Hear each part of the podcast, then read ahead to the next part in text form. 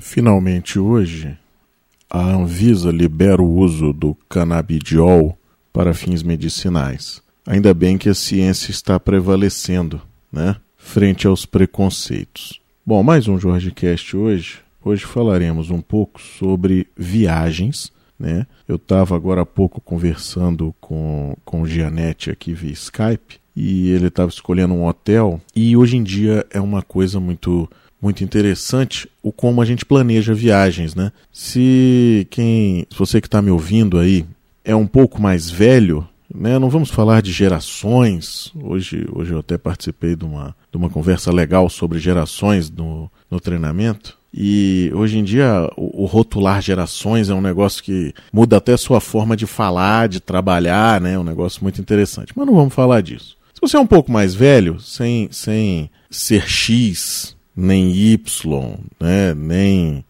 da guerra, nem nada disso. Mas se você é um pouco mais velho, você certamente se lembrará do Guia Quatro Rodas, que era amigo do viajante. Né? Principalmente porque as viagens às vezes eram feitas de carro, né?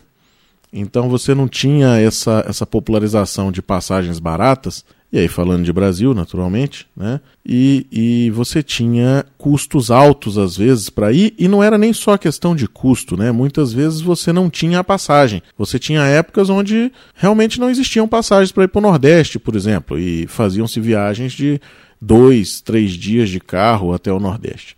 E o Guia Quatro Rodas era o seu único companheiro e o único que conseguia lhe guiar inclusive sobre condições de estrada, principalmente restaurantes, né, para almoçar e tudo mais. E tinha aquela velha boa indicação do local. Às vezes alguém que já conhecia, ou alguém que tinha feito passagem, tinha feito um, um, uma parada, né, um pouso naquela cidade, e tinha um hotel que às vezes já tinha ficado e tudo mais, e usava-se isso como o guia, o roteiro da sua viagem. Né? Traçava-se um mapa, fazia um desenho, me lembro de, de pranchetas dentro do carro, uma prancheta com um mapa desenhado em qual BR tínhamos que virar e tudo mais, numa das inúmeras viagens de carro que eu já fiz, tanto com, com pais ou, ou sozinho, né? A gente tinha esse, esse guia.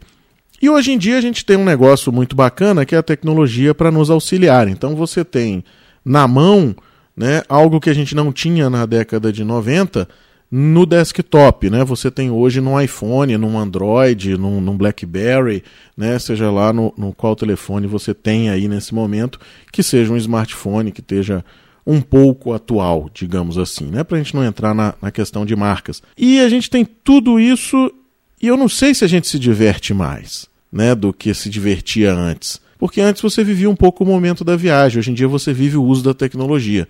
Então você tem Google Maps na mão que, pô, se você souber usar o offline do mapa, você consegue fazer a busca onde tem internet e continuar usando. A gente falou isso num dos podcasts do, do, do Crazy Tech Guys, né? Inclusive o podcast que o Guilherme falou, foi até uma dica do, do Guilherme, eu me lembro disso. Você consegue reservar hotel, você tem booking.com para reservar hotel, tem dicas de, de hotel, a gente estava vendo agora há pouco aqui na web, algumas dicas de hotel e fotos, fotos profissionais, fotos do viajante. O TripAdvisor, por exemplo, não sei se, se você que está me ouvindo sabe disso, você, quando começa a dar muitas dicas, ou até poucas, né?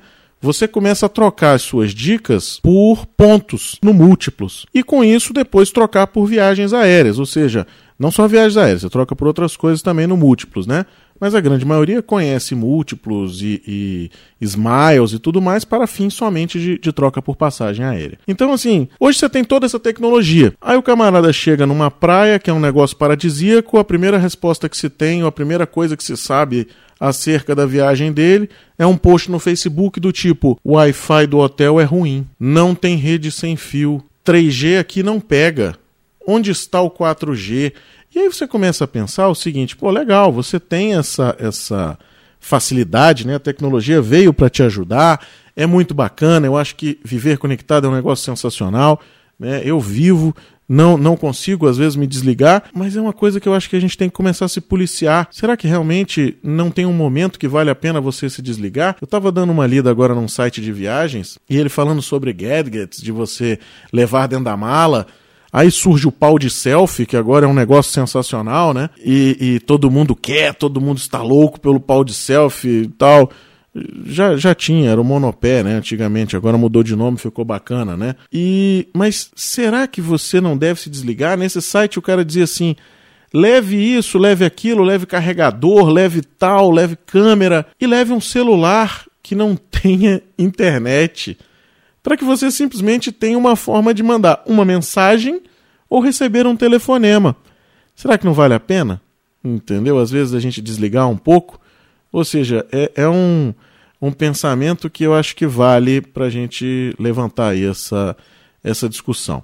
Uma dica que eu queria dar hoje também, o, o Janete me falou agora há pouco de um Twitter para quem curte ofertas, acho que todo mundo curte, né? Qualquer tipo de coisa, ou seja, não é simplesmente viagens, como você tem, falando de viagem, ou melhores destinos, né?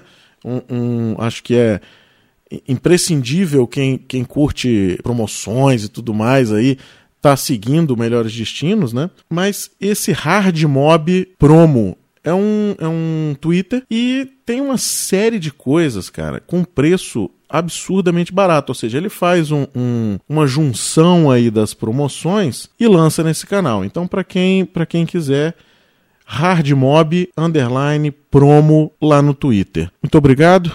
Até amanhã. Grande abraço.